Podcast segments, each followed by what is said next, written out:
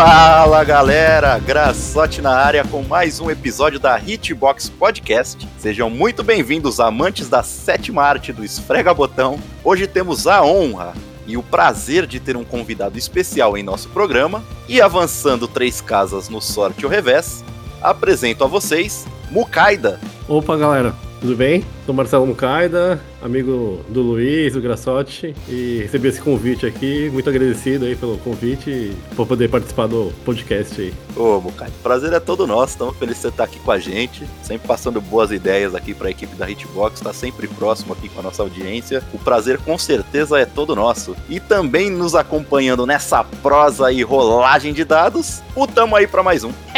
Será que sou eu? E aí, rapaziada, tamo aí pra mais um e agora com o Mucaidão do nosso lado, rapaz. Hoje o assunto só pode ser bom, você é louco louco, o assunto é de primeira, mas pô, achei que você não ia falar tamo aí pra mais um. Achei que ia. Aí vou pegar no pulo, agora ele vai trocar a ficha, não trocou nada. Tá doido. Tentei, tentei, vai que cola. mas é isso. Hoje nós não montamos pauta, deixo aqui bem claro. Hoje nós fizemos a estratégia, escolhemos nossos melhores meeples para deslizar as peças conforme discorre esse áudio dentro do tabuleiro da Hitbox. Aconchegue-se, chegue mais e desfrute do episódio Jogos de Tabuleiro.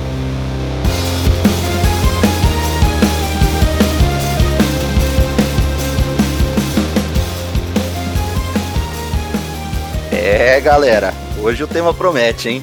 Cê é Aqui tá um assunto que a gente tá felizaço. Gosta de jogar jogo tabuleiro, Mukaida? Oh, muito. Assim, sempre gostei de jogos desde pequeno. É, sempre me interessei por jogos, não só de tabuleiro, videogame, esporte, então, assim, jogos de tabuleiro faz, fez parte, assim, muito da minha infância, e desde, desde sempre. Tabuleiro realmente é incrível. Porra, nem me fala, rapaz. Tabuleiro é um negócio que, assim, a gente que gosta de, de videogame, né, cara, tem uma proximidade. Eu não sei se é todo mundo, mas pelo menos todo mundo que eu conheço, cara, que gosta de videogame, já jogou, vai jogar, tá ligado? Tipo assim, já passou pelo tabuleiro também, mano.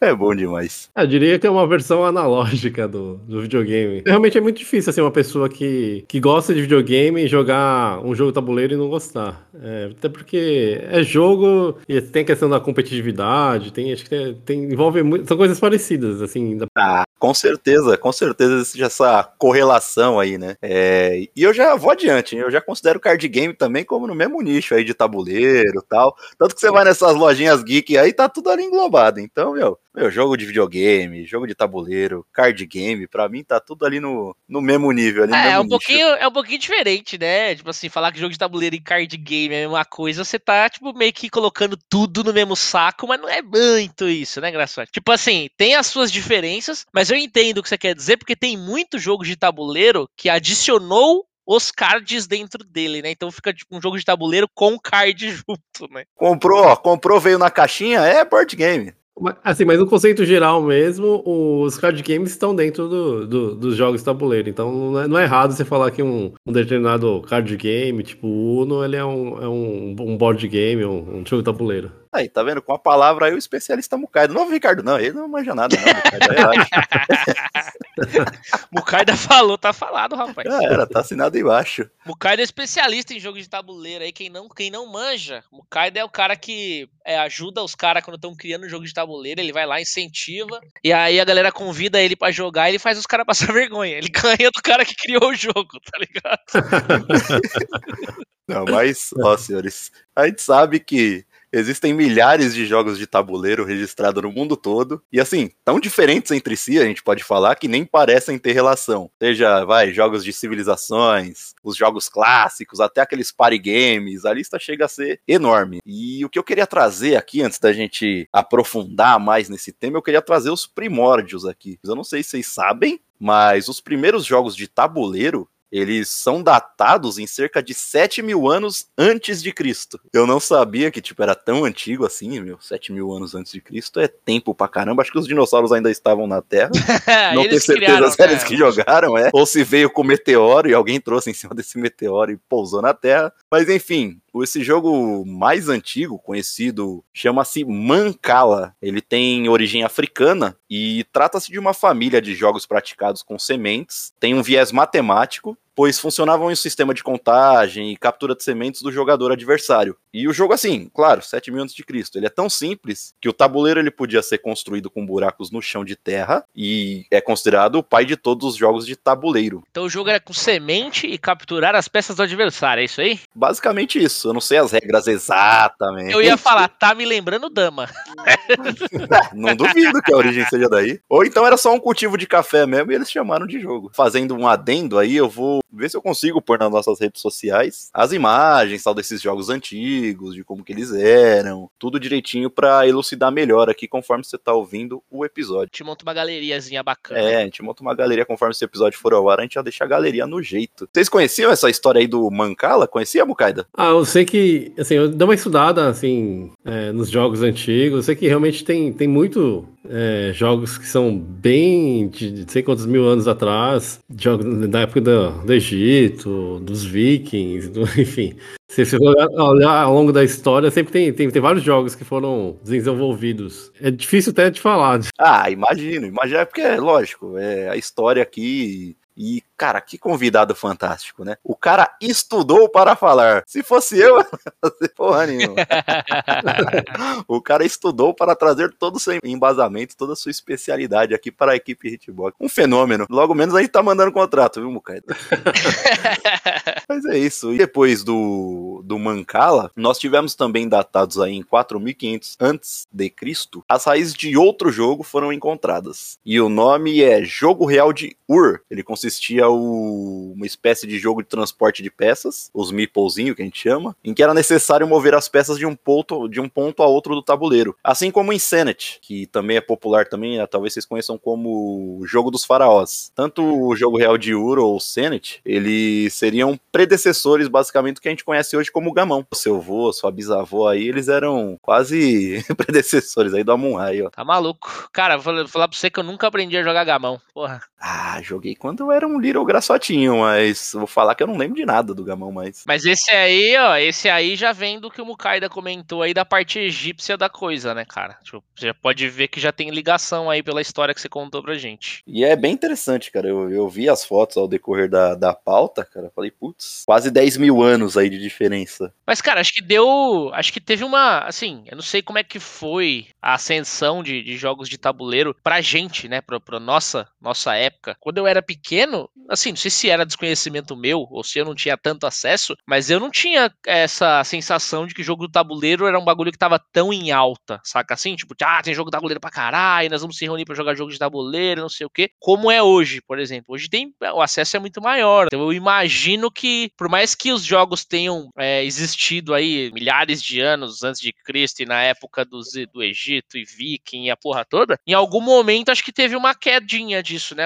Foi meio que se perdendo, talvez, o interesse, não sei, as, né, ao longo do, dos tempos que foram passando aí. E depois isso foi resgatado de novo, né? Eu já vou aprofundar melhor isso mais à frente, conforme no decorrer do episódio. Mas o que acontece é o seguinte: mais ou menos ali na década de 90, foi mais ou menos a época aqui da nossa geração, tudo. Esses jogos de tabuleiro, eles eram produzidos e voltados muito mais para as crianças, para o público infantil em si. E a gente também vai aprofundar e contar os detalhes que vocês sabem. O Catan, os Eurogamers aí e tal, mudaram um pouco isso, essa dimensão, em como os jogos eles eram produzidos e fabricados e para qual público era direcionado. Por exemplo, pegava o jogo da vida, o banco imobiliário, imagem em ação. Imagem em ação ainda tipo atingia todas as idades, mas você via que eram jogos que 90% da galera que tem na cidade jogou. Você trocar é um assunto em comum ali, independente da tribo que você tá trocando ideia, entendeu? Então tem mais ou menos esse esse envolvimento, vamos deixar assim. E mudando também um pouquinho, tem um jogo chamado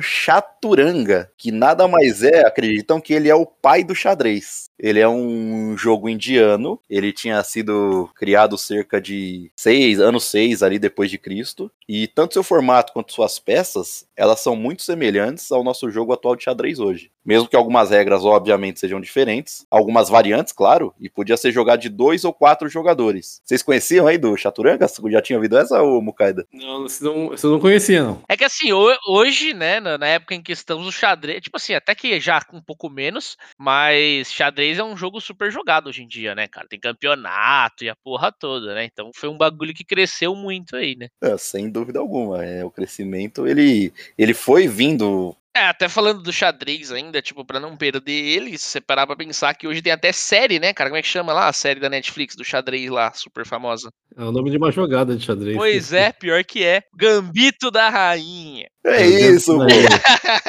As canelas da rainha aí, rapaz, os cambitinhos. É isso, é isso aí. Caramba, esqueceram das, dos cambitos da. Cara, se você pensar, foi uma série que foi, foi bem famosinha, né? Tipo, muito, muito bem desenvolvida, inclusive. Eu não assisti, mas eu sei que ela é muito bem conceituada e mais ainda conceituada pelos produtores de xadrez, né? Devem ter ficado ricos nesse tempo aí. Com certeza deu uma alta lá. E falando isso, vocês gostam de jogar um xadrezinho? Ah, eu não. Assim, eu até sei um pouco das regras, mas ainda me enrolo sim pelas regras, até por não, não, não jogar muito, né? Tipo assim, não, não, fazer isso muitas vezes. Mas eu não sou bom jogando xadrez, não. Não consigo chegar na estratégia que eu preciso para ganhar, cara. Senti aí que o Mukaida já meteu o óculos e já bateu no relógio já. Já joguei xadrez, assim, não, assim, conheço as regras, mas também não sou um jogador, assim, muito assíduo, também não é um jogo que eu, que eu curto tanto, assim. Porque, assim, eu, eu até admiro, assim, porque ele é um jogo que tem bastante estratégias, muitas técnicas, mas, assim, mas nunca foi um jogo que me atraiu tanto, assim. Entendi, entendi. É, ele é do, do mais básico no sentido de é um dos jogos mais populares em tabuleiro, vamos deixar assim. Mas ele tem uma infinita gama de estratégia e temos grandes nomes do xadrez também, com os campeonatos que aparecem por aí. Enxadristas, né? Que seria o nome correto para chamar eles, né? Teria, a gente tinha Bob Fischer, nem sei se os caras estão vivos ainda, desculpa se eu estiver matando alguém aí.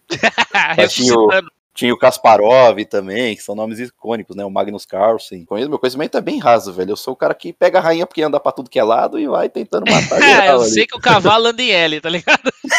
eu sei que dá pra fazer, tem a jogada lá do Rock, eu acho que chama, que você troca, sei lá, a torre pelo rei ali, enfim. Eu, eu só jogo por diversão, não vejo ali na hora e vejo o que que dá e tô me divertindo, tá bom. É que xadrez é tão xadrez, mano, que eu não sei se, se daria pra chamar de jogo de tabuleiro, porque o xadrez é xadrez. Pois é, mas ele tá lá, né? Não, mas eu considero, eu considero, tá de boa.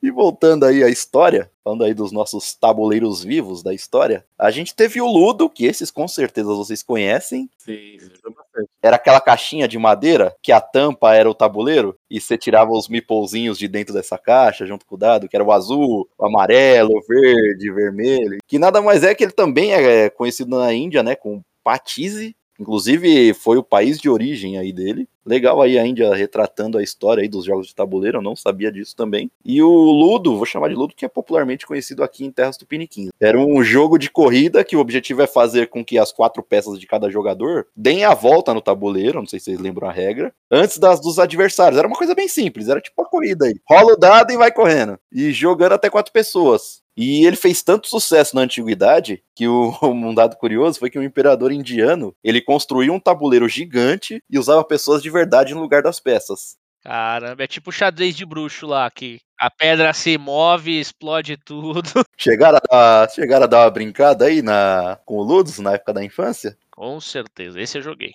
Esse eu brinquei também. E se eu não me engano, o Bukai Depai também, assim como o Ricardo, acho que é uma boa introdução aí pra criançada, hein? Caso eles ainda não tenham jogado nada de tabuleiro. Sim, sim. Você vê que faz muito tempo que eu não vejo esse, esse jogo, assim, em loja, assim. Cara, eu acho, acho assim, faz, vou te confessar que faz tempo que eu não entro numa loja procurando um Ludo. Então é meio foda. Às vezes ele tá lá, eu só não vi. Mas eu acredito que essas lojas mais populares, de, você sabe, Re-Rap, essas paradas que vendem jogos populares, tipo Jogo da Vida mesmo, Banco Imobiliário, é, se achar, acho que vai ser nessas, né? Falando agora um pouco da, da atualidade, né? Essa daí foi a breve história que a gente fez sobre, sobre a história de como surgiu, né, os jogos de tabuleiro. Quando os jogos de tabuleiro ainda eram chatos, Grassotti, é isso?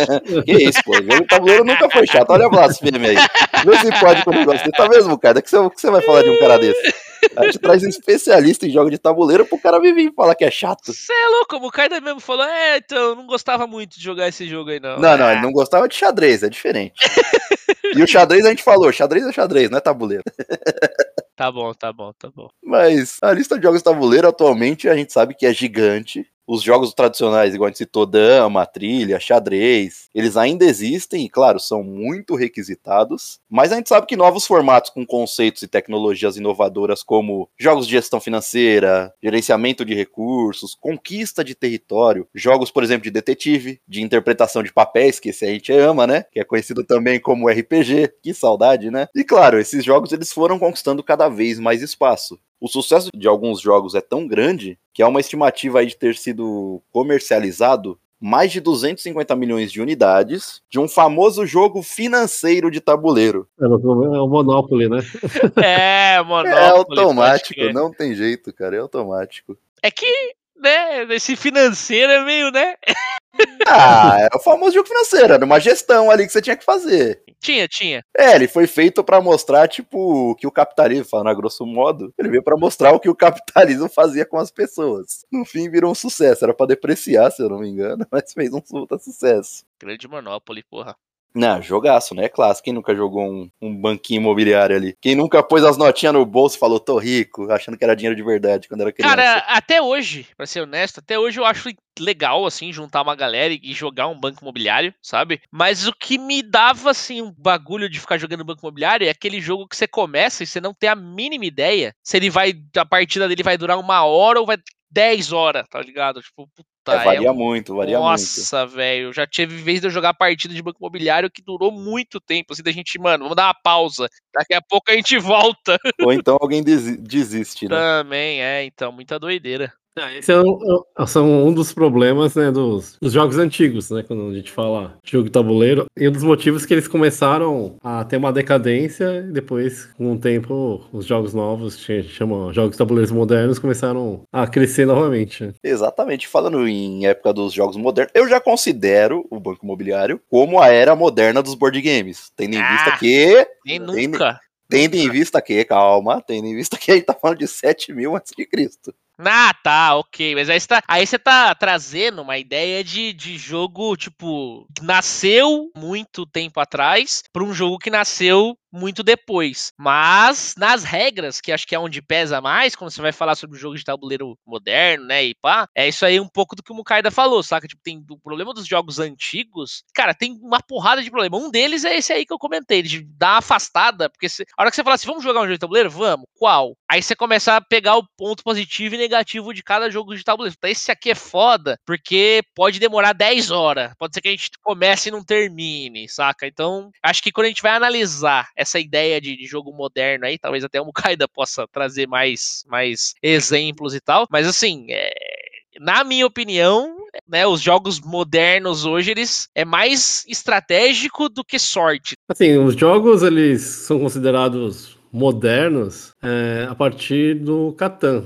Que era uma época assim, que os jogos estavam em decadência e quando o Catan foi lançado, ele fez muito sucesso né? E fez tanto sucesso na Europa, e como depois, logo seguinte, ele foi lançado nos Estados Unidos e também fez muito sucesso. Ele chegou, hoje em dia, ele tem mais de 30 milhões de cópias vendidas. E é assim, ele tem um motivo, né, por, por ele ter, fei ter feito sucesso. É, e um desses motivos é são as mecânicas, né, que ele começou a introduzir, que a gente chama de mecânica de jogos modernos. E a partir disso a gente começa a... ele, o Catan ele é meio que um, um, um marco na história, né? Ele é um divisor de águas. Sem dúvida, é que ele veio junto com a invasão europeia ele que iniciou, né? É isso, aí o que acontece? Aí, a partir do Catan, é, esses conceitos de jogos, que a gente fala jogos modernos, que começou a ser difundidos entre os produtores, entre os designers de jogos. E aí, a partir disso, começou a ser um monte de jogo, assim, bem mais interessante, né? Com, com mecânicas, né? Que corrigem os problemas que tinham os jogos antigos. Você trouxe um ponto legal, concordo que Catan tem um é um marco na era dos jogos de tabuleiro, ele é um divisor de águas, divisor de épocas e gerações, e como era transpassado os jogos de uma época a outra. Eram jogos voltados para o público infantil. Como eu citei aí o exemplo do jogo da vida, que todo mundo jogou, imaginação, tudo bem.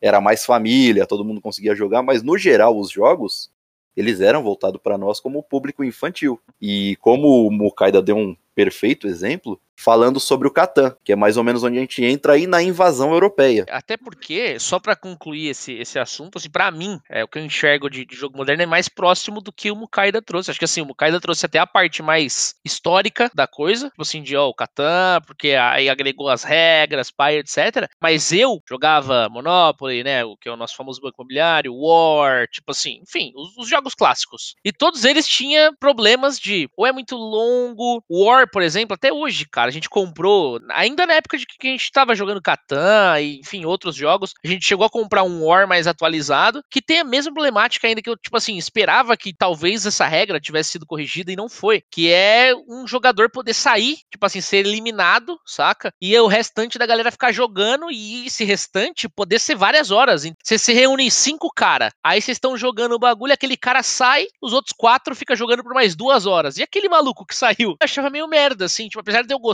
de jogar War, eu gostar de jogar esses outros jogos, para mim são jogos que que tem muitos problemas, assim. Diferente de um Catan, que quando ele terminar, ele terminou para todo mundo. E, mano, no Monopoly, né? Cê, é muita sorte, saca? War, se você tá indo mal, já era, irmão. Você não consegue fazer mais nada. Acabou. É exatamente isso. vou mostrar aqui, vou falar alguma coisa, algumas coisas que, que mudaram aqui das, das mecânicas modernas. Né? É, uma coisa é o tempo determinado, né? É, os jogos antigos, você pega Banco Imobiliário, War, são jogos que, tipo, você já começa a jogar, você não sabe quando vai terminar. Você pode demorar duas horas, pode demorar dez horas. E a partir dos, dos jogos modernos, eles têm os jogos eles têm uma, é uma mecânica que faz com que ele termine mais ou menos naquele tempo estimado. É, por exemplo, ah, você tem que jogar o jogo em tantas rodadas. Né? Então sempre vai ter alguma coisa que vai fazer com que o jogo termine é, um determinado número de, de, de jogadas, quem alcançar a quantidade de pontos primeiro. Então ele vai terminar mais cedo. É, tem, lógico que tem jogos modernos que tem, que tem duração longa, mas já são feitos para isso mesmo. Então você já sabe que, que aquele jogo vai demorar. É diferente do, do, dos jogos antigos, você não sabe se vai demorar ou não vai demorar. Pode ser que você sente na mesa para jogar e meia hora concluiu, e pode ser que 10 horas, né? Igual você comentou. Exatamente. É, outra coisa é a questão da sorte. É, os jogos ele tem o que a gente chama de sorte controlada. É, por mais que é, você tenha alguns aspectos de sorte nos jogos, que a maioria dos jogos tem uma, uma sorte presente, mas se você seguir uma, uma estratégia, a probabilidade de você ganhar o jogo, se você se, seguir a estratégia certa, mesmo que tenha coisas que, de certa forma, você tem um pouco de azar, você, a tendência é que você vença o jogo. É, os jogos antigos, eles têm muito rolagem de dados. Então, às vezes, você tá, tipo, jogando War, aí você tá com seu exército lá, tem, sei lá, 10 pouquinho lá. Aí o outro tá com 3 três. Só que, tipo, num, numa questão de sorte, de dados, você acaba perdendo. Sim, sim, entra mais ou menos jogo de carta, né? Por mais assim que você tenha um controle do que pode vir, por exemplo, você tem um controle do seu exército, igual no poker, você sabe mais ou menos as possibilidades das cartas que podem vir, etc. Ainda assim, você tem um fator muito forte, muito determinante com a sorte. Outra mecânica que os jogos tabuleiros né, modernos corrigiram foi a questão da eliminação dos jogadores. É, como o Ricardo disse, né? É, por exemplo, o War, o Banco Imobiliário, qualquer coisa qualquer outro jogo, jogos antigos, quando tem a questão de, de, um, um, de algum jogador ser eliminado e ficar, sei lá, duas, três horas esperando até que a partida termine para ele poder jogar novamente. É, os jogos modernos, todo mundo começa junto ou e termina junto. Mas quando tem, são partidas rápidas. É, é uma coisa muito mais dinâmica, né? Isso, normalmente é, você fica um ou dois minutos é, eliminado ali, mas é, é coisa muito rápida, você não fica muito tempo sem, sem jogar. Sim, é, precisa, né? Tipo, precisa se mudar com o tempo. Porque imagina você, tipo, beleza, se propõe, vamos supor aqui nós três, e mais um se propõe a jogar War, e sei lá, tipo, o primeiro cara morreu em 20 minutos, meia hora, e a partida durou 6. Aí o cara ficou 5 horas e meia olhando pro teto, não tinha nada a fazer, putz, aí é você. O Mukaida manja todas as diferenças dos jogos modernos. Tem mais Mukaida de, de Sim, tem mais. Outra questão que mudou nos jogos modernos foi a questão do, da rejogabilidade. É, os jogos modernos, eles trabalharam muito a questão do setup inicial do jogo. Faz com que cada partida partida seja única, seja diferente. E isso faz que o jogo seja mais desafiador. Por exemplo, o Catan, é, dando um exemplo como o Catan, o Catan ele tem um tabuleiro modular, onde você monta ele, né? Ele tem uma, ele conjunto de peças que você encaixa, você embaralha ele, e cada, cada vez que você joga ele, o tabuleiro está montado de uma forma diferente. É, vários outros jogos utilizam coisas parecidas, ou tem alguma coisa relacionada à, à, à forma como você monta o tabuleiro que, que tem desafios diferentes é, cada vez que você joga ele. Ah, e é legal desses tabuleiros modulares e eles aumentam incrivelmente o fator rejogabilidade, né? É, deixa o jogo menos enjoativo e previsível. Exato, também tem esses pontos também que vale com certeza destacar. É, legal pra caramba isso. Inclusive eu nem lembrava, cara, desse. Faz tanto tempo que eu não jogo Catan, eu nem lembrava desse esquema do setup dele. Ele tem até umas regras, né? De tipo assim, se você quiser deixar mais fácil, coloca sempre o terreno que é dos ladrões no meio, alguma coisa assim. Mas se você quiser deixar mais difícil, você pode deixar mais randômico ainda, então isso é muito da hora, cara. É, e você, conforme você vai jogando, você pode moldar suas próprias regras ali, conforme você faz esse tabuleiro modular. Pra quem não entendeu ainda o que é o tabuleiro modular, pra quem joga videogame aí, seriam os mapas procedurais, que vem de maneira aleatória e vai mudando aí. Mas ainda falando assim da invasão europeia, claro que o, a virada do tabuleiro verso aí, que foi em 95, acho que, como a gente já tá conversando aqui, creio que seja unânime entre nós, mas o Settlers of Catan, né, que é o que tava acontecendo lá pra 90, os jogos de tabuleiro eram voltados, direcionados pra criança, como eu falei. E o Catan, ele mudou esse rumo com Klaus Telber,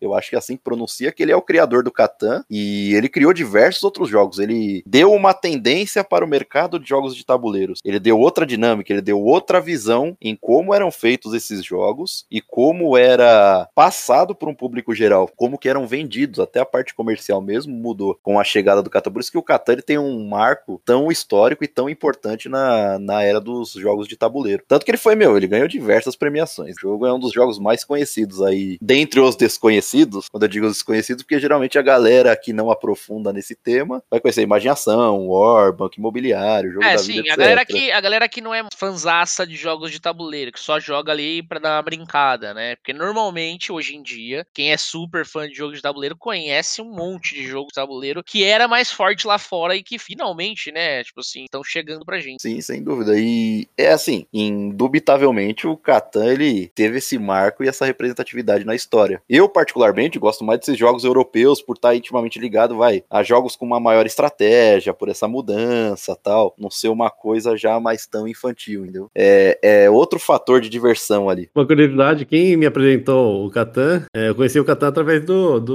Luiz. Foi na, na, acho que na época a gente tava estudando na saga. Peraí, peraí, peraí, o Luiz, o Ricardo? Eu, eu, eu, eu, eu, eu. eu, Tamo aí pra mais um? Na verdade, an- antes do Catan, eu conheci um jogo, acho que foi na festa, acho- acho que não sei se era na festa de aniversário dele, foi o Munchkin. Munchkin. Ô, puta nossa, merda. muito bom. Mantic é demais, cara. Sim, aí eu já tinha ficado, gostado pra caramba do Munchkin. Eu já que fiquei, na, na época eu não conhecia os jogos de tabuleiro moderno. E aí eu já fiquei assim, pô, que jogo da hora, né? Eu- aí eu comecei a pesquisar. Aí depois que eu o Luiz apresentou o Catan, eu gostei muito do Catan. Comprei, né? Comprei o Munchkin, comprei o, o Catan. Aí eu comecei a pesquisar, eu acabei conhecendo canais, fóruns, enfim. É, é a partir daí que eu, assim, eu comecei a me é, especializar mais nessa parte de jogo tabuleiro, de conhecer Ah, mais. foi tomando canais. gosto, né? Sim, sim. Tá aqui o exemplo, né, rapaz? Ó, eu nem lembrava que eu tinha apresentado o, o Catan pro Kai daí, mas é o cara que conheceu, começou a conhecer os, os jogos modernos através de mim. e Hoje manja muito mais do que eu de jogos de tabuleiro. Não, o mais engraçado que ele contou a história agora, eu lembro, porque, tipo, querendo ou não, é amigo em comum, né? Ele vivia ali no seu convívio eu acabei conhecendo o Mukaida através de você, inclusive. Pra quem tá perdido, o Luiz é o Ricardo, tá? Porque é Luiz Ricardo Aguena. Por uma parte dos amigos ele é chamado de Luiz, mas não tem problema nenhum, todo mundo Não, tá entendendo. É, é o mesmo cara, eu sou todo mundo, eu tô aí. Exato. Eu tô aí, eu tô aí. Tem Mas eu muito- acho que assim, o Catan, cara, ele é um dos melhores jogos de entrada pra quem quer entrar nesse mundo desses tabuleiros novos aí, modernos, vamos deixar assim. Eu acho que é um, foi um excelente começo, que você pode, vai, citar um Ticket to Ride, algumas coisas nesse, nesses jogos mais família, vamos deixar assim. É, sim, esses family games, né, que a gente chama. Hoje tem jogos melhores, né? O Catan, assim, foi um dos primeiros, né, desses jogos modernos. Né? Tem, tem uma coisa que eu não gosto dele, né, mas é, é assim, você pega com jeito, né? Que eu acho que o Catan tem uma coisa que, se você começa muito mal nele, você, você escolhe onde você começa muito mal, é dificilmente você consegue voltar pro jogo, né? E o, assim, se você começa a escolher muito mal o terreno onde você vai começar, aí se você, principalmente quando você tá começando a jogar ele, você não tem na, talvez a malícia, aí acho que pode, pode complicar pra caramba. Acho que é o lado ruim, assim, do design dele, que é difícil você reverter. Cara, ó, vou te falar, é legal pra caramba que você tenha puxado isso, porque aí eu- você me fez lembrar uma curiosidade minha, Catan, que foi como eu conheci o Catan. Tava é, Grassotti e eu num evento de RPG, a gente foi num evento e tipo assim, ah, vamos lá nesse evento de RPG ver qual é que vai ser, e cara, tava lá o Catan, tipo assim, sendo divulgado, tinha uma- uns caras jogando e pá, e o cara chamou a gente pra jogar, "Ô, vocês não querem conhecer, esse jogo é famoso pra caralho lá fora, pá, tá chegando agora, vamos jogar aqui, a gente explica como é que joga, e a gente resolveu jogar, saca? Falei, ah, vamos aí, vamos aí, né? Só que aí é isso aí que você falou, a gente não tinha a tal da malícia, né? E o cara já sabia jogar. E beleza, a gente foi, começou a jogar a parada, só que além dessa parada de recurso, ele tem aquela fator meio sorte ali, que tem aquelas cartinhas que você, com poucos recursos, pode pegar elas e pode, tipo assim, vir um ponto extra, pode vir algumas coisinhas por ali, né? E aí, cara, eu tava numa situação de que, tipo assim, eu não conseguiria mais vencer o jogo se eu fosse realmente querer construir, crescer o meu, né? Crescer as minhas construções ali por pontuação, porque eu não tinha é, tanto recurso, os recursos que eu precisava, a galera já não tava mais negociando comigo porque não queria que eu ganhasse, obviamente. então eu fiquei meio que amarrado nesse negócio. E aí eu falei, ah, mano, vou começar a trocar nessas cartinhas aqui e vou ver onde que eu chego, né? E curiosamente, velho, eu consegui ganhar essa partida que a gente tava jogando. A cara do maluco que tava apresentando pra gente o Catan foi impagável. Porque ele tinha certeza que ele ia ganhar, né? Tipo assim, Sim. ele tava ensinando a jogar. Eu sou o alpha player aqui, é, cara, eu vou ganhar tudo. Foi engraçado demais, velho. Então, tipo assim, ali, ali o Catan me conquistou também por essa mecânica de tipo, caraca, eu consegui ainda ganhar. É muito mais difícil, e isso é óbvio, né? Se você pegar as casinhas certas, pegar né, os números que saem mais, ainda mais se você conseguir pegar a abrangência dos materiais, né? Pegar um pouco de tudo, você não vai precisar depender tanto da negociação, né? Então você facilita bastante o seu jogo, com certeza. com certeza. Mas, cara, achei muito da hora, assim, tipo, essa. É, tipo assim, você ainda tem uma saída, por mais que seja difícil, você ainda tem uma tentativa que você pode tentar caminhar por ela. É, exatamente. Assim, os jogos modernos têm essa característica também, né? Você, você não precisa seguir um caminho só. Muitas vezes ele tem. Você consegue seguir diversos outros caminhos, seguir outros tipos de estratégias que também te fazem ganhar pontos, você, você consegue vencer, né? Você não precisa, você não precisa focar em um. Só pegar recursos, só pegar. Você pode fazer um combo de, de vários tipos de, de coisas que você pode fazer durante o jogo, ou você pode, de repente, focar num, num, num caminho só. Com certeza o Catan aí fez a história, teve o um marco aí, sem dúvida alguma. E a invasão europeia foi importantíssima para esse, esse precedente em questão de como o mercado viu. E um dos jogos mais legais aí que eu gostaria de jogar, eu não sei vocês, acredito que vocês também tenham ficado com muita vontade, foi o Jumanji. Jumanji? do Porra, Jumanji. Filme. É, exato, já pensou se tivesse o Jumandão, o Jumandião aqui pra gente jogar agora? É, se fosse igual o filme eu não ia querer jogar não. Os rinocerontão correndo aqui, os rinocerontes correndo pela casa, destruindo tudo, velho. As pragas, você é louco, ia ser muito bom. O mundo ia estar no puro caos, não que ele já não esteja, né? eu não sei se vocês sabem, mas é, vale ressaltar que o Jumanji, ele foi baseado em um livro sobre board game, que ele foi lançado em 82 com a própria palavra Jumanji. O significado ele vem da língua Zulu, que significa muitos efeitos. Que eu vi aquele filme, cara, com o Robert Williams. Robert Williams? Não, Robin Williams. Desculpa. Robin Williams, exatamente. Robert. veio, veio sem querer, foi mal. É pros chegados, Robert é, é pros chegados. É, pro, pros íntimos. e assim, é, brincadeiras à parte aí com o Jumanji, mas eu acho que assim, hoje, hoje, hoje, falando hoje, atualmente, 2022 aqui, eu acho, na minha visão, que a gente pode dizer que os jogos de tabuleiro estão em seu melhor momento. Vai, trazendo de 2010 para cá, uma coisa mais assim. É tipo, é muito mais acessível. Hoje a gente tem luderia, a gente tem um mercado muito aquecido. Tem vários jogos. A gente tem, por exemplo, o Kickstarter, da galera dos crowdfunding aí, tipo, puta, que não depende tipo, da produtora ali para lançar um tabuleiro, entendeu? E por aí vai. É, hoje a gente tem uma diversidade de jogos muito grande. É, antigamente aqui no Brasil, quando a gente falava, mas não só no Brasil, mas lá fora, né? É, além sim, ter uma diversidade grande, tanto da, do, da parte da Europa, né, que cresceu bastante, como os jogos americanos, né? Por isso que até existe um, uma rivalidade, né, que o pessoal fala Eurogame e Ameritrash, né? que é até meio que comparativo com os filmes, né? É, porque o filme americano é mais que aquela questão visual, de efeito especial. Sim, sim mais trechão mesmo, né? Isso, isso. E o, e o filme europeu é mais focado na história, né? Uma coisa mais coach. E os jogos europeus também tem, tem e americanos têm uma, algumas características que, são, que, que refletem um pouco isso. É, os jogos, por exemplo, os jogos americanos eles são mais imersivos, ele tem uma arte mais realista, tem um fator sorte é, maior. E o jogo europeu ele já tem uma, ele é mais focado em estratégia, tem menos sorte, tem uma arte mais cartoon. As dinâmicas são diferentes, as artes, os, os estilos de jogos com certeza mudam. Para quem é detalhista e fez esse comparativo, já tá evidente quem é melhor, né? Eurogamer, Ameritrash, Trash. Cara, é? mas vou te, é? não, mas vou te falar, ó. É legal, eu, eu, entendo esse comparativo, né? E dentro do dentro do Ameritrash vai ter vários jogos que tem esse problema, por exemplo, War, Banco Imobiliário, tal são, né, considerados os Ameritrash, parte dos Ameritrashes, mas por exemplo, Zombicide, ele é um Ameritrash e é um jogo que eu gosto muito de jogar, por exemplo. Então assim, não é porque tá dentro das, dos considerados Ameritrash que ele é um jogo ruim. Não, é só encheção de saco só. Porque não. assim, a gente tem o Arkham Horror, o Eldritch Horror, que vem das fontes de Cthulhu, o Game of Thrones também, para quem conhece a série. Tem o board game dele, Battlestar Galactica. E tem tal, essas e partes mais temáticas e tal. Sim, sim. É, são jogos mais imersivos, né?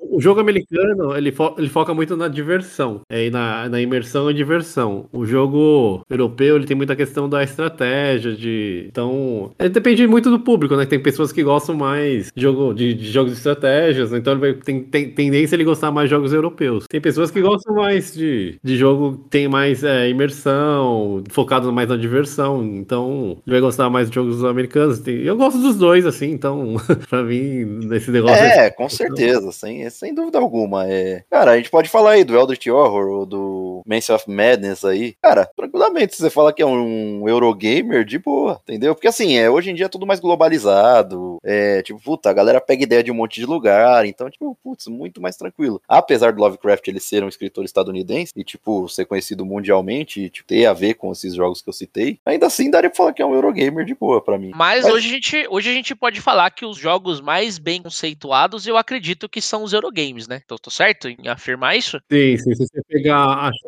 o, o ranking, pegar que é o Board Game Geek, as, acho que os primeiros colocados são a maioria são Eurogames. Tem um certo sentido porque é mais ou menos da onde que veio a revolução, né? O Catan ele entra na, no aspecto do Eurogamer. Sim, sim. Tem vários outros, né, cara? Carcassonne, que depois acabou sendo bastante conhecido até por intermédio do Catan. Tipo assim, você ia na loja, na chegada do Catan a gente não tinha tanta opção também de Eurogames no Brasil ainda. Eles começaram a chegar chegar. Mas assim, quando você chegava, putz, eu quero mais alguma coisa parecida com Catan.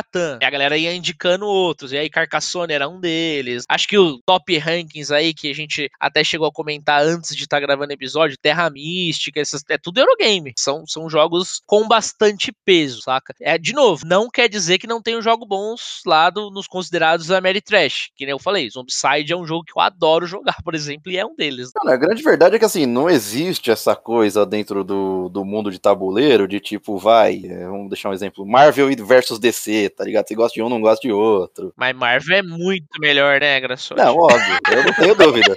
Eu sempre achei, eu sempre achei. Agora a gente vai arrumar encrenca aí com os caras que gostam. Ah, mas você gosta de Batman? Eu nem de Batman gosto. Pô, a Batman é bom pra caralho, cara para. Ah, para, ele só veste uma roupinha, um colanzinho ali. Não, não, não, vamos voltar a falar de jogo de tabuleiro. É, tá de tá brincadeira. Tá o cara só compra uns artifícios legal e acha que é herói, sai daqui. Porra, graçote, tá louco, tá louco. Mas assim, não tem essa briga aí dentro do, dos jogos de tabuleiro. É, basicamente, jogo de tabuleiro, todo mundo se gosta, todo mundo tá feliz. E assim, é tipo, você senta na mesa, você se propõe a jogar, cara, você deu risada, brilhou o olho, você nem quer saber se é Você nem sabe, na real, esses termos. Nem são tão conhecidos. Aqueles jogos que são. É, que tem mais começo, meio e fim, eles são Ameritrash ou são Euro? Esse eu realmente não sei, assim, porque eu não, nunca joguei aqueles jogos que, sabe, que tem uma conclusão mesmo? Depende, tem dos dois lados, mas geralmente tem de Ameritrash porque esse conceito ele vem do RPG. Esses jogos que tem mais história, assim, são mais jogos americanos. Os jogos europeus ele tem mais uma parte temática muito rasa. É, o foco mesmo é na estratégia. Exato, geralmente às vezes tem uma rejogabilidade maior também. A mecânica dos, dos europeus, né, dos jogos europeus, é, é onde está a importância maior. Mas é muito variado, você pode encontrar dos dois lados, mas eu acredito que a tendência seja essa, justamente por causa dos jogos de RPG. Tem aquela história, tem um começo da campanha, o meio, o fim, etc. É, quando, como você comentou do Eldritch Horror, né, por exemplo, realmente. Faz, faz sentido, sim. Você tem até, no Eldritch Horror, você tem até uma linha temporal, né, de como que as coisas vão funcionando. Fica bem em cima do tabuleiro ali e tal, e vai passando e as ações vão acontecendo conforme esse tempo vai passando, essa projeção. É difícil, hein? É um jogo difícil, é cooperativo. Você trouxe mais uma, mais um ponto que durante muito tempo, assim, da,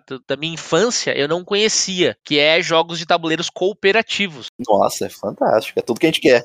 é, porque normalmente todos os jogos que você pegasse para jogar, então, Banco Imobiliário, War, Jogo da Vida, Detetive, todos são o player versus player. Não é, tipo, jogadores contra o tabuleiro. Como é no Zombicide. Acho que o que mais me chamou a atenção do Zombicide é isso. Todos somos sobreviventes tentando vencer o desafio proposto pelo tabuleiro. Não precisa ficar. Eu não quero ganhar do Mukaido ou ganhar do Grassotti. O que a gente quer ganhar junto. Não, e são mecânicas fantásticas. São, cara, assim, eu particularmente suspeito para falar, eu gosto muito de jogos cooperativos, não sei vocês. De preferência, qual que é a tua, Mukaido? Eu prefiro mais Eurogame, assim.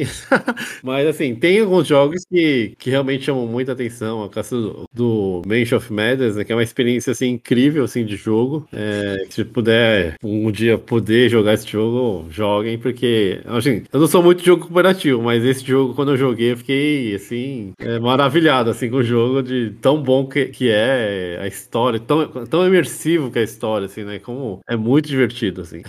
Não, é da hora, é da hora. E assim, vou puxando o gancho aí desses jogos cooperativos, tem também os jogos cooperativos com a mecânica de traidor, que é mais ou menos o. Como é que é? O do, da piscadinha ali das cartas, qual que é o nome do jogo? Polícia Ladrão? É Polícia Ladrão, não é? É, o preso em nome da lei, né? É, isso aí, isso aí mesmo. Prenda-me se for capaz, ó. foi quase. Vixe, já foi pra filme.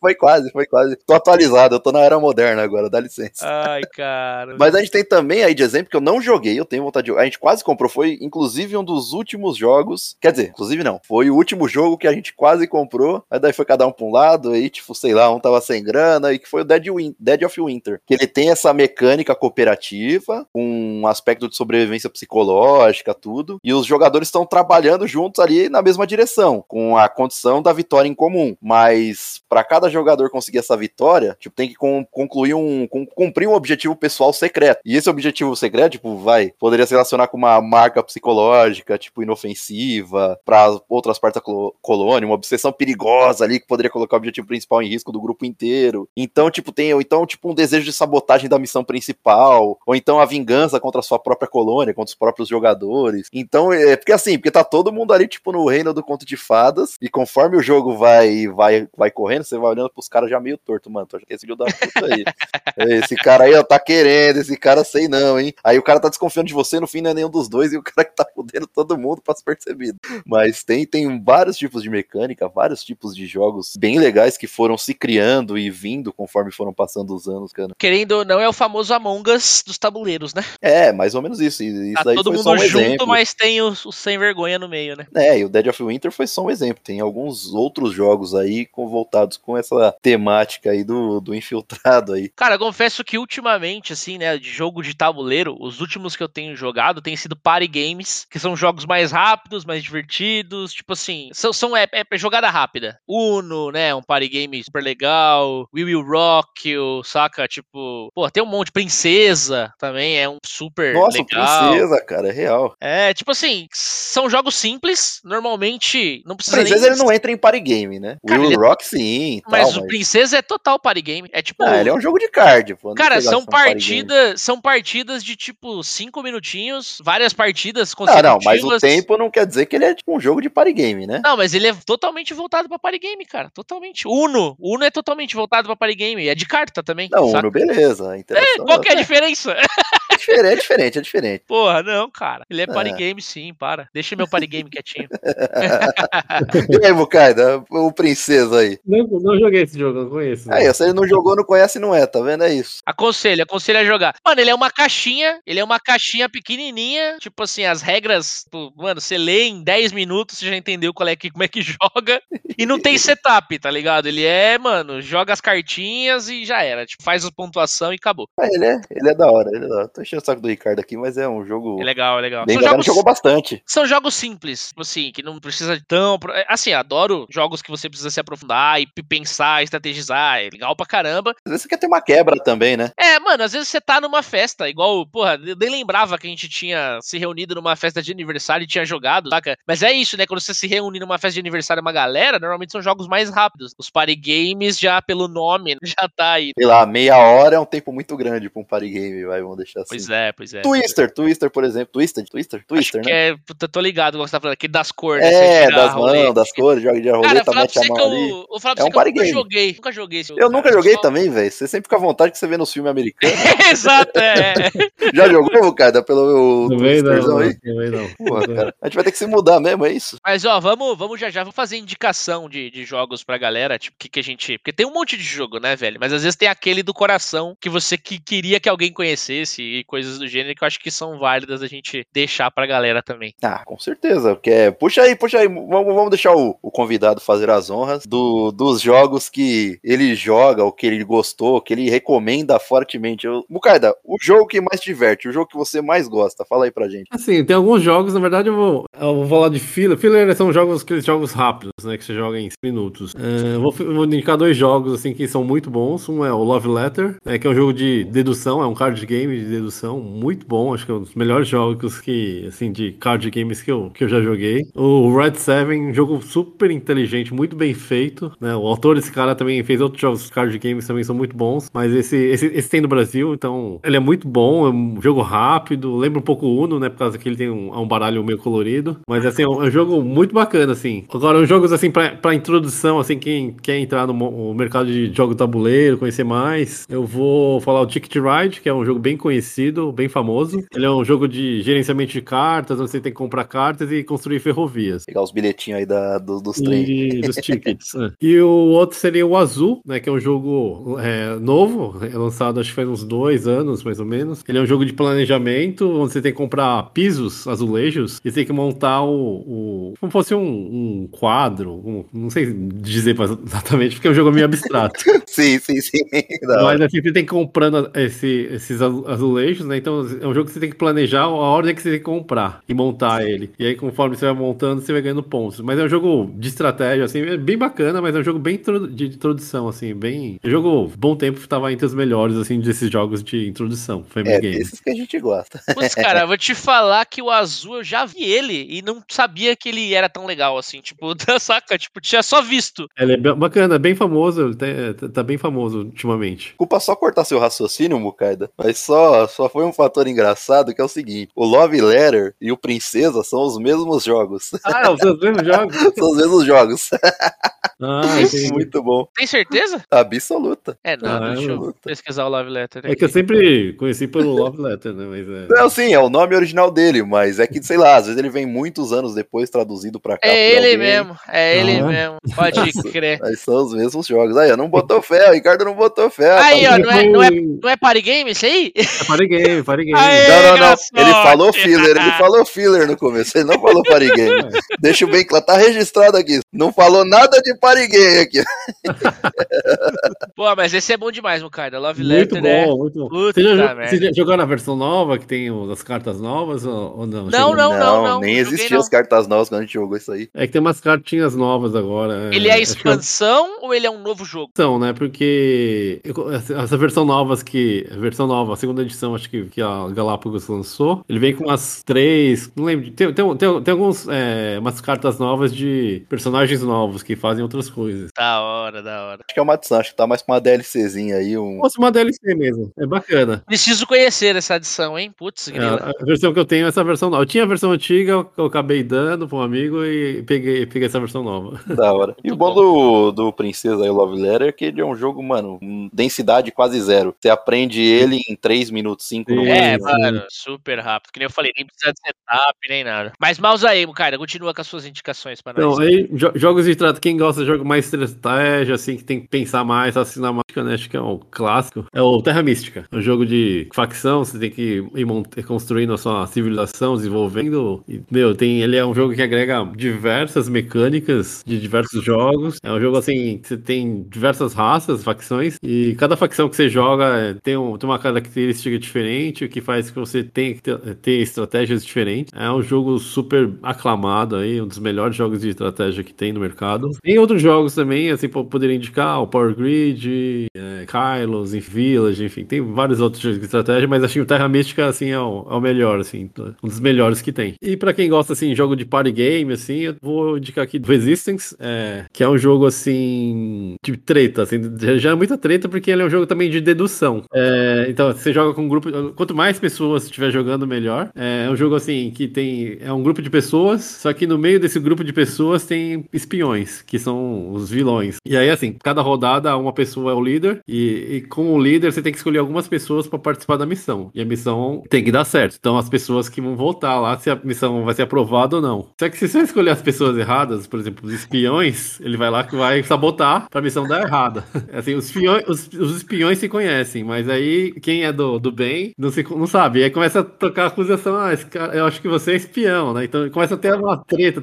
É um jogo que tem bastante discussão, rola muita treta, acusação. O legal, assim, de ser espião é que você pode mentir. Então eu vou lá, é, vai ter a missão, eu vou lá, eu vou aprovar a missão pra missão dar certo. Aí o cara, o cara vai, vai, o cara vai ficar pensando, ah, cara, o Mukaida não é espião, né? Ele é do bem. As pessoas vão pensar que eu sou do bem, vai, ter, vai, vai me incluir pra participar da missão e eu vou começar a sabotar a missão pra É, da hora. E o jogo, assim, que eu gosto, assim, também, assim, é um jogo cooperativo, ó, acho que é o melhor jogo cooperativo que eu joguei, é o Mance of Madness, que é um jogo, assim, de meio que de RPG. É um jogo muito imersivo, jogo, assim, cara, se diverte muito nesse jogo. Assim, é um jogo que tem muita diversão, assim, um dos jogos mais divertidos que eu joguei, apesar de não ser um jogo focado em estratégia, assim, que nem um jogo que você tem que ficar pensando, montando diversas estratégias, mas é um jogo cooperativo, mas é um jogo que você, é, você tem que pensar, lógico, tem que ter, tomar uma certa estratégia, mas ele é, é muito Ele é um jogo de tomada de decisões, né? Isso, mas é bem bacana, assim.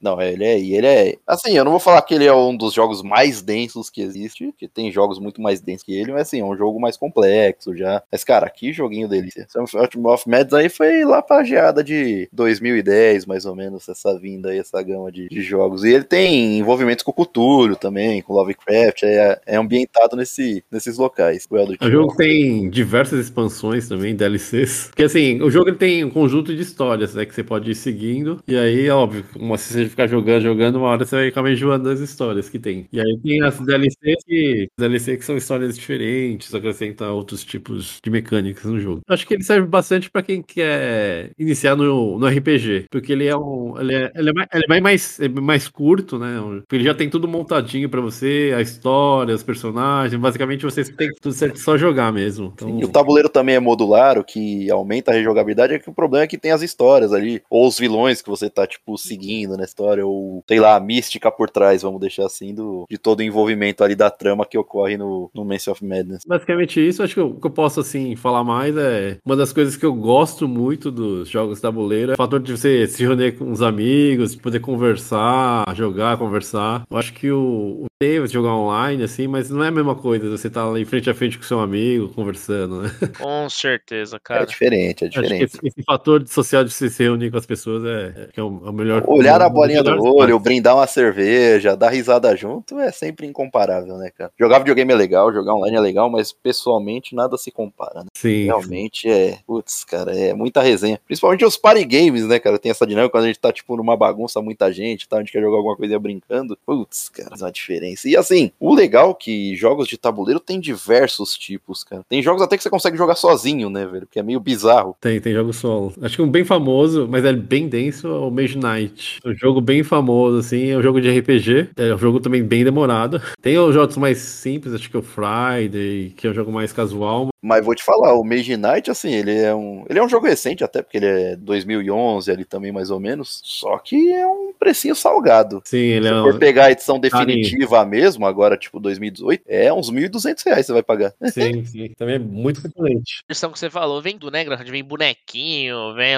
Tipo assim, aquela, é aquela versão lindona, né? É, tipo... versão lindona com expansão, os caras. Não sei se é expansão e tal, mas. Você paga caro, mas assim, a hora que você olha dentro dele, você fala, entendi por que, que paguei caro, né? Assim, é. se o jogo é bom e você tem uma galera firme, tipo, nada impede vocês, sei lá, fazerem uma vaquinha aí, comprar e ir jogando com o tempo. Aí vale. É, seria legal, né, que fosse mais acessível alguns jogos. Tipo assim, tem vários jogos que eu gostaria de jogar, às vezes são super caros, mas é inteligível, assim. Às vezes você vê, né, o negócio, os acabamentos e tudo como é, como é construído dentro dele ali. É, você fala, eu entendi por que estão cobrando. É, é caro, mas eu entendo. E você vê que a procura é maior do que a oferta, né? Por isso que eu falo que o mercado de tabuleiros tá numa, numa alta. Porque, mano, os preços estão muito caros. Lógico que a qualidade de muitos jogos melhoraram também, com as suas miniaturas miniaturas, pintura, arte, material usado, etc. E a nossa moeda também desvalorizou. Então, por, por isso, dessa, desses valores estratosféricos, né? Nem tudo que vem para cá é produzido aqui. Às vezes, sei lá, só o manual, tipo, umas coisas mais pontuais, entendeu? Muito bem. Posso deixar aqui minhas indicações, então? Não só pode, como deve. É sempre bom saber dessas indicações aí. Cara, eu vou deixar. O Kaida já falou as monte aí, umas das melhores, mas eu quero deixar dois jogos aqui que, tipo assim, não foram os melhores que eu joguei, mas eu me diverti muito jogando eles. Então, eu vou começar com o Scotland Yard, que ele é uma versão extremamente melhorada, assim, extremamente melhorada do detetive, né? O detetive, ele tem aquela mecânica de, ah, quem matou, que arma, onde foi. É, é muito. É uma versão simplista, né? Do, Exato. Do é só isso e, assim, depois que você pega a estratégia do jogo, não tem mais desafio em jogá-lo, né? O, é, o detetive, detetive, é um jogo de entrada, né? Vamos deixar assim. Exato. Agora, o Scotland Yard, como o nome já bem diz, né? Você meio que entra na pele do Sherlock Holmes. Então, você precisa desvendar casos da época do Sherlock Holmes saca? Então, e, e, muitas das vezes, as coisas, as dicas que são passadas são a nível Sherlock Holmes que você precisa ficar, mano, raciocinando e raciocinando e caralho, peraí, deixa eu tentar entender a ligação dessa dica que eu peguei com o caso que eu tô tentando desvendar. Então, cara, é muito legal porque ele tem, tipo, 120 casos na, na versão que eu tenho, não sei se tem expansão, etc, mas a versão do jogo que eu tenho, ele tem, tipo, 120 casos diferentes, né, para você desvendar e tentar chegar na, na resposta do, do, né, enfim, na resposta e ganhar o jogo, mas, cara, o que eu gosto dele é que ele, tipo assim, te leva ao extremo do desvendar realmente o mistério, de raciocinar e tem que botar a cabeça para pensar, porque, assim, não é só quem assassinou, saca? Às vezes você tem que descobrir um motivo, mensagem secreta, é, cara, tem várias outras coisas, tipo assim, que, cara, é bem Sherlock Holmes. Se você gosta de Sherlock Holmes, dos casos de Sherlock Holmes, aqueles casos impossíveis de, ah, eu descobri porque na mão do cara tinha uma mancha branca, então você faz a ligação da mancha branca com a tinta que tava na casa, que a tinta era fresca. Sabe essas loucuras que acontecem nos filmes de Sherlock Holmes? É, apesar do, do jogo dele, do, do jogo, né, a, a, idade indicada é 12 anos mais, eu vou te dizer que muitas crianças de 12 anos vão se perder nesse ah, jogo. Não dá não, bicho, com 12 anos acho que eu não conseguiria não.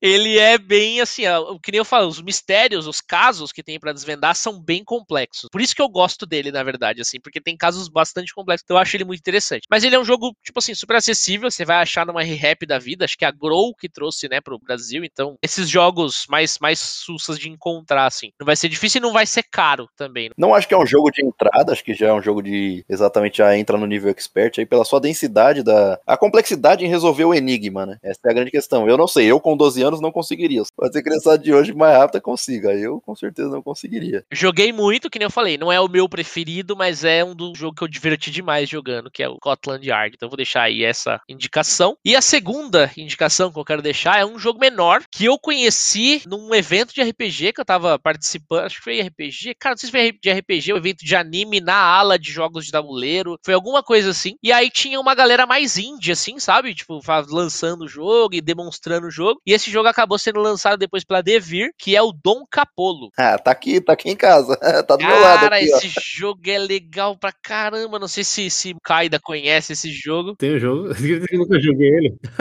Nossa, cara, é gosto muito, muito dele. Ele é assim, se você gosta de máfia, né? Tipo, Poderoso Chefão, ele é totalmente inspirado no Poderoso Chefão. Então ele basicamente assim, o Dom morreu e aí tá numa disputa muito foda entre, né, o, a galera da quadrilha, é, para ver quem vai ser o novo Dom. Você precisa, né, mexer com assim, entre outras coisas, agiotagem, bebida, corrupção, essa parte toda né, que, que envolve a parte de, de Poderoso Chefão mesmo, né, essa, essa parte mais máfia, quadrilha e tal. E aí você precisa se provar ali, né? Tipo, enfim, fazer crescer poder, dinheiro. E aí no final, quem tiver, né? Tudo vai se resumir a ponto no final, mas quem tiver mais ponto vira o novo dom e, e é coroado como campeão. Mas ele é um jogo até que rápido, tipo assim, é uma média de uma hora, 45 minutos ali em média. Mas, cara, gostoso pra caramba de jogar. Eu tenho a, a versão que eu tenho, ela é, inclusive, é, como é que fala, né? Autenticada, é assinada pelos desenvolvedores. Autografada. É, autografada, exatamente. Porque os caras estavam demonstrando, cara. E eu falei, ah, vou jogar pra ver qual é que é. E aí, tipo assim, joguei. Aí, mano, fui pra casa e no dia seguinte eu ia pro evento de novo. Falei, mano, vou comprar. Espero que eles estejam lá, porque eu quero que os caras autografem, saca? Tipo, eu fiquei com o jogo na cabeça, cara. Falei, mano, é super divertido, velho. Então, puta, recomendo aí também quem tiver, quiser, né, jogar um jogo um pouco mais simples até. As regras, a regra dele não é, não é complexa, não. E ele também é um jogo mais acessível, né? Mas, cara, legalzão. Dom Capolo aí. Da hora é um bom jogo. E é divertido. E ele é rápido. A dinâmica dele é bem rápida de, cara. É um joguinho pra você tomar cerveja ali, comer um amendoim e dar risada. Exato, exatamente. A resenha ali, porque ele tem mecânicas de troca, né? De, ó, te dou tanto por tanto. Não, não vai rolar. Quero tanto por tanto. E por aí vai. É jogo de negociação. Bom, já que vocês puxaram jogos aí, eu preciso puxar um joguinho aqui que eu. Cara, ele é simples, todos conhecem. E por mais que eu tenha entrado nessa densidade, nesse mundo de jogo de tabuleiro, ainda assim, cara, o que tá no meu coração é o imagem e ação. Nossa, como eu me divirto jogando imagem e ação, cara. O Ricardo sabe, é meu. Inclusive, o Ricardo é meu parceiraço do imagem e ação. Quando eu juntei o Ricardo, acabou, acabou. Não tem para ninguém. É difícil da galera ganhar de nós mesmo. Pra ganhar de nós é só falar, ó, é imaginação, mas é só desenho. Aí ganhou. Aí eu e o Ricardo desenhando não funciona. Tem que ser mímica. A gente só faz mímica. A gente nem cogita desenho porque a gente é muito ruim desenhando.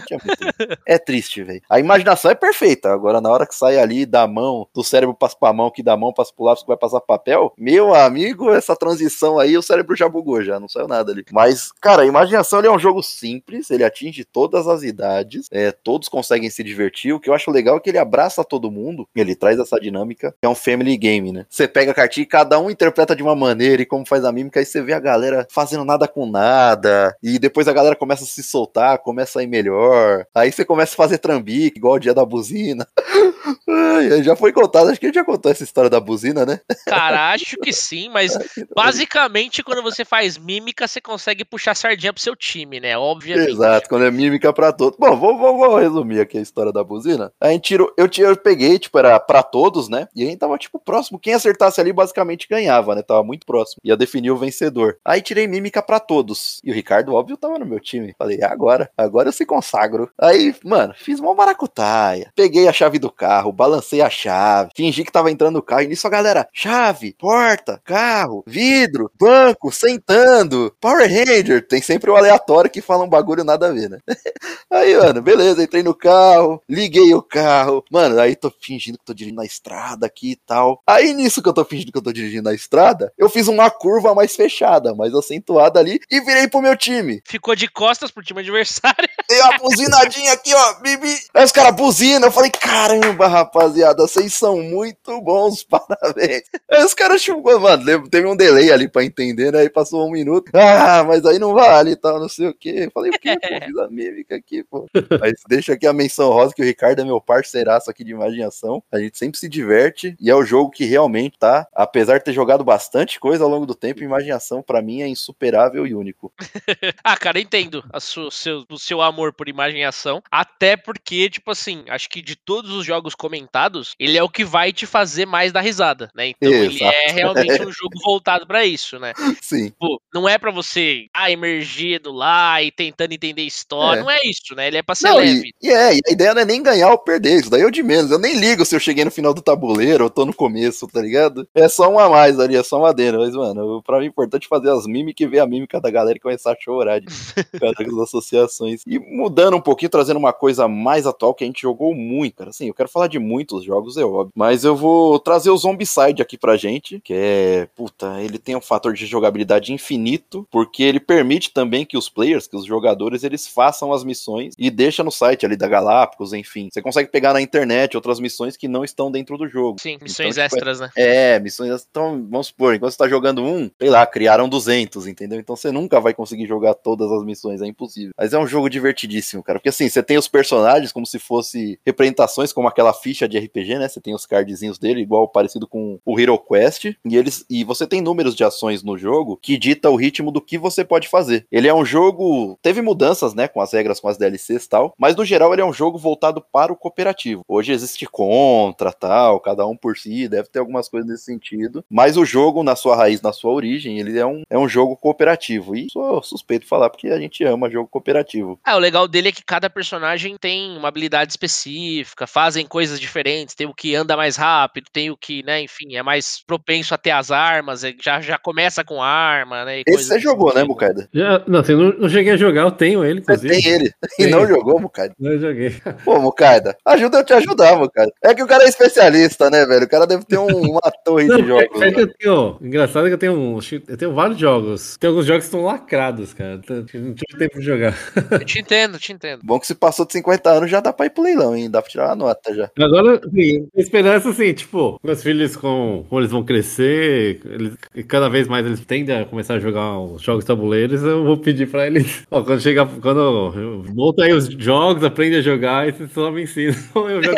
Não, o paizão aí pra introdução, bicho. Já vai iniciando mesmo, que depois eles vão trazer os jogos pra você. Sim, sim. Mas essa mecânica cooperativa do Zombicide, cara, nossa, já trouxe glórias e frustrações incríveis. Já perdemos na última rodada, lembra, Ricardo? Porra, se lembro. No último lance, na última ação do jogo, era a gente ia ganhar turno extra dos corredores. Morremos. Ele tem, tipo assim, quanto mais próximo do final do jogo, mais difícil o jogo fica. Porque ele, é, ele tem a mecânica de, tipo assim, se você demorar, zumbis vão chegando, vai entrando mais zumbis, vai chegando mais, mais rodada, mais rodada. Então você tem que. Não pode se demorar, ao mesmo tempo você tem que tomar cuidado em abrir lugares novos sem estar muito pronto, muito evoluído, porque quando você evolui, você ganha né, mais coisa, mais, mais poder ali com o seu personagem. Então tem umas coisinhas que você precisa meio que pensar antes de fazer. E aí, se você fizer errado, às vezes você só não presta atenção, como essa do Graçote aí comentou, de a gente ficou parado num lugar em que era propenso a spawnar um zumbi, ele spawnou e ainda teve um turno extra, e aí, tipo, na missão não podia ninguém morrer e o carinha que tava lá morreu. Tipo, e aí tava mó bem na missão, cara. E foi, tipo, realmente o último lance ali que ia definir a vitória. Nossa, todo mundo. Não. Eu só acho que deveria existir uma regra no Zombicide que a gente, quando for jogar de novo, a gente vai deixar essa regra como regra da casa, que é você não poder interferir na rodada do amiguinho. Tipo assim, na rodada do outro cara, saca? Porque o que acontece? Zombicide, assim, no momento que você aprende a jogar ele, você começa a pegar um monte de estratégia. E aí, quando chega um cara que não jogou tanto ou que não tem tanto a estratégia, você quer jogar pelo cara. Você vê o cara fazendo uma besteira, você fala: não, não, não, peraí, ó, não é melhor você fazer isso, isso e isso, e aí a gente faz assim, e aí na minha rodada eu vou fazer aquilo. Então, tipo assim, no fim, você jogou pelo cara. O cara não conseguiu jogar a vez dele, saca? Sim, não é exclusividade, exclusividade do Zombicide, mas é um jogo que ele pode ser estragado pelo Alpha Player, que é o que a gente chama nos jogos de, de tabuleiro. É, são jogos que você pode dar muito pitaco, tipo, como é cooperativo, então todo mundo tem um objetivo em comum, só que daí você quer falar na ação do cara, você quer fazer a ação do cara, ó, oh, vamos fazer assim que é melhor tal. É válido também, você pode jogar assim, não é que é errado jogar assim, mas realmente dependendo de como for o Alpha Player, seja no Zombicide ou qualquer outro jogo, pode, pode realmente atrapalhar a experiência. Aí igual o Ricardo falou, você faz uma regra da casa, onde todos concordam e se propõem que a melhor maneira de se divertir é seguindo essa regra. Sei lá, a gente até pensou, beleza, se tiver do lado aqui, no mesmo, no mesmo tile, beleza, a gente pode conversar. Fora isso, não. Aí beleza, tipo, é uma coisa que tem, né? Isso é legal, você pode criar regras, né, próprias que não estragam a gameplay, tipo assim, não vão te dar vantagem, né, e etc. Mas eu acho legal, porque pelo menos corta um pouco essa ideia de o cara tá lá na China e você tá jogando pelo cara, aí às vezes o cara até perde o interesse, né? E aquele cara que tava conhecendo o jogo acaba nem gostando tanto, ou nem entendendo tanto como é que joga, porque você jogou por ele, saca? Então, acho que tem um gap de problema nisso, né? Mas é como comentou, tipo assim, dá pra, dá pra solucionar isso uma regra sim, sim. Exato, então, é. exato. Bom, quero deixar minhas felicitações aí pro Zombicide, acho que ele merecia ser citado. Fazer uma menção honrosa aí pro Magic, apesar dele não estar tá englobado aí no tabuleiro específico, é um card game, mas tá ali, tá ali, Magic merece. Ah, TCG no geral é legal, cara. Sim, então. pra caramba, TCG, cara. Agora eu vou puxar aqui, não, não vou explicar porque eu não joguei, mas são jogos que eu tô muito afim de jogar faz muito tempo, que é o Terra Mística barra Gaia Project, né, que são os mesmos jogos, na real. É que o Gaia, ele é mais recente, baseado exatamente no Terra Mística, com poucas mudanças na regra, né, que ele foi, tipo, o sucessor espiritual do Terra Mística, vamos deixar. Então os dois ali é a mesma linha, a mesma base de regras e tal. Só trouxe melhorias ao que a galera pedia no Terra Mística aí. Os dois são altamente conceituados. Terra Mística e Gaia Project aí estão sempre aí no top 5 ranking de melhores jogos de tabuleiro. Tem um que tá figurando o primeiro rank aí, que faz tempo, é um jogo denso, que é tipo pra você jogar dias e dias, é, seguindo a campanha que você tá jogando, que é o Gloomraven, que já é tipo a Mary Trash aí, que a gente tava citando. O Ticket to Ride, ele é bem conhecido, porém eu nunca joguei, por incrível que pareça. Esse aí eu joguei no Mukaiden. É, o Mukaiden me apresentou esse. Aí, Mukaidão, bora jogar um Ticket Ride aí. e, cara, é, eu tenho um apreço também pelo Hero Quest, marcou no, nossa geração, entre aspas. Só que, sei lá, era muito pequenininho, então eu olhava pros bonecos e as cartinhas ali como, sei lá, se fosse um boneco mesmo que eu tava brincando, e não que eu entender as regras do jogo, era muito catatal. Tem outro jogo que eu quero citar, não sei se vocês conhecem, eles não têm aqui no Brasil, é um jogo denso, inclusive, porque seria muita coisa, muita coisa para traduzir, que é o Time History. Cara, é, é, é difícil conhecer porque é um jogo que não veio pra cá, mas vendo, tipo, vídeos, canais ali, tipo, Aftermath, a galera que é vidradaça nisso, cara, é um jogaço porque ele não tem o problema que a gente falou do Zombicide, do Alpha Player. Cada um fica com a sua história ali relacionada, e você tem umas viagens no tempo que adicionam outras histórias, e aí você vai, o jogo vai se desenrolando. Só que é um jogo denso e é aquela história, é em inglês, né? Tudo. Então, para mim, ia ser bem difícil jogar solo, né? Teria que ter alguém que já teria jogado e que ainda manjaria de inglês. Tem o Dead of Winter aí que eu citei, e além dele, um, um Dungeon Crawling, né? Que foi o que o Ricardo falou que é o Sword and Sorcery. Bem RPGzão, né? Bem... É, esse aí ele entra mais ou menos nos modos do Hero Quest, que é os Dungeon Crawling classicão. Só que é um jogo bem salgado, pelo menos era, né? Não sei como tá hoje. Deve estar tá na faixa dos seus 500 aí também, por aí para mais. Acho que minhas menções aí de jogos que eu gostaria de jogar seriam esses aí. Cara, acho que a gente indicou jogo pra caramba, na real. Tipo, acho que dá pra galera, galera que tá acompanhando, que não jogou, que quer conhecer, tem bastante coisa para conhecer, desde coisas mais simples, né? Tipo, mais acessíveis, até coisas mais caras e jogos de mil reais. Exato. Mas tem de tudo um pouco, de pra tudo quanto é gosto. O Mukaida acho que colocou legal, separou até por, por estilo de jogo, então dá pra escolher pro momento certo aí o que, que você vai querer jogar. Então o cara é diferenciado, né? O cara estudou, rapaz, pra vir aqui. O cara manja de jogo de tabuleiro, né, pô? A gente é curioso, a gente é curioso. Exato. Deixa aí o site aí para quem quiser conhecer e aprofundar também, o ludopedia.com.br. Acho que vale a menção aí. Tem até ranking ali dos jogos de tabuleiro, caso você queira ter uma noção ali dos melhores jogos. Pois é, a Mukaida tinha comentado de outro também. Como é que é, Mukaida? Tem o Board Game Geek, não. O Board Game Geek é o mais famoso, né? acho que foi um dos pioneiros, é, onde tem o ranking, assim, meio que mundial, assim, dos jogos. Tem descrição, foto, enfim, é, análise. E o Lud Ludopedia, ele é uma versão brasileira do Board Game Geek. É, e aí, assim, lá, umas coisas que tem legal é que, por exemplo, às vezes você tem um, um jogo que é, você comprou importado, e aí, tipo, tá tudo em inglês, aí é meio difícil, às vezes tem, tem jogos que tem muita leitura em inglês, por exemplo, o Mansion of Madness, se você comprar a versão em inglês, ele vem muita carta, e assim, não é todo mundo que tenha, é, sabe ler inglês, ou tem, às vezes não, não é tão simples, é, tem o inglês, mas, tipo, não é, é porque a temática também, dependendo do, do, do inglês, assim, não é não um inglês, assim, tão simples de ler, né? É, não é uma coisa que você fala todo dia ou que você escuta Isso. todo dia, né? Então é, é assim, eu, e lá tem, normalmente tem as cartas traduzidas, então você pode imprimir e colocar junto com o sleeve na carta original. É mais fácil. Ah, legal. É e, e, lá tem, tipo, várias é, regras, tipo, versões de regras tá, nos jogos, tem acessórios que, por exemplo, tem um, por exemplo, o Munchkin, né? Vou dar um exemplo do Munchkin. É, o Munchkin, ele tem a carta, a, a, caixa basicamente vem as cartas, o dado, né? E aí tem ó, as cartas de tesouro, a carta de porta o, e o dado. E lá tem, por exemplo, tem, um, tem umas coisas que você pode imprimir, né? Que, então, você, ele tem, tem, tipo, você imprime tipo um, um tabuleirozinho, onde você pode colocar as cartas, o marcador de ponto de cada jogador. Então, tem umas coisas bacanas lá a mais que, que, que incrementa o jogo em si. Agregam, né? É isso, exatamente. Aí cada um pode ter, tipo, é, ele tem lá uns mini tabuleiros lá do Munchkin para cada jogador, que você pode ver, ah, peguei a carta de, de sei lá, é, de armadura. Aí você tem os lugares certos. Você, aí, aí, você fica lá com o seu personagem com as armaduras, com, a, com as armas que tá utilizando, tem a pontuação, então fica mais fácil de. de visualmente fica mais, fica mais da hora, assim.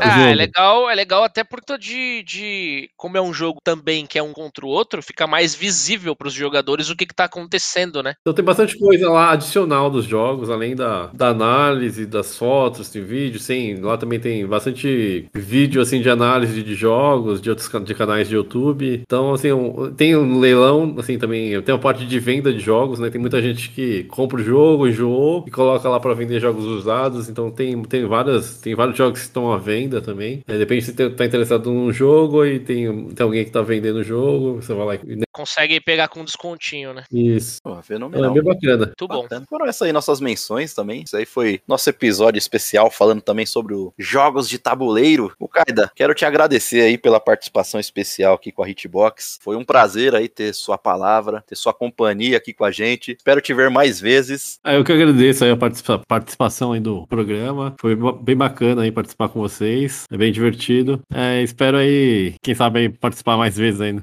Só que se precisar, é só, só chamar. Maravilha, grande Mukaida, valeu, valeu demais. O cara agregou pra caramba, falou de várias coisas que eu nem tinha conhecimento sobre jogos de tabuleiro aí. Isso que é legal a gente trazer aí, ó, convidado pra, pra especialista na parada. Exato. Galera, recadinhos de sempre, não deixem de seguir a página, vai atrás aí, compartilha o podcast com a galera. Tá, tamo começando, Graçote tá fazendo um trabalho bem legal aí com as, com as redes sociais pra gente, Facebook, Twitter, Instagram, tamo, tamo, tamo aí, tamo aí. A mil por hora. Segue a gente lá no Facebook, é barra Hitbox Podcast. Instagram é Hitbox Underline Podcast. E no Twitter também é Hitbox Underline Podcast. Você também vai encontrar o link aí para as redes sociais na descrição do episódio. Caso você não queira digitar, você clica lá e aí é sucesso absoluto. Sim, vocês podem acompanhar aqui nossas prévias também no Insta dos episódios, Face, Twitter, a gente tá sempre escrevendo, interagindo lá, quando, como que estão os episódios, como que a gente tá fazendo, o que que a gente tá trazendo de novo, sempre as novidades. E além disso, você pode ouvir a gente, seja no Spotify, num Overcast, num Castbox, você pode Também ouvir a tudo, gente também tudo. vários Apple, agregadores aqui. Amazon, tamo na parada toda. Belezinha, galera, muito obrigado aí por mais um, valeu mais uma vez, Mukaida, e deixo aqui meu muito obrigado mais uma vez. Fui!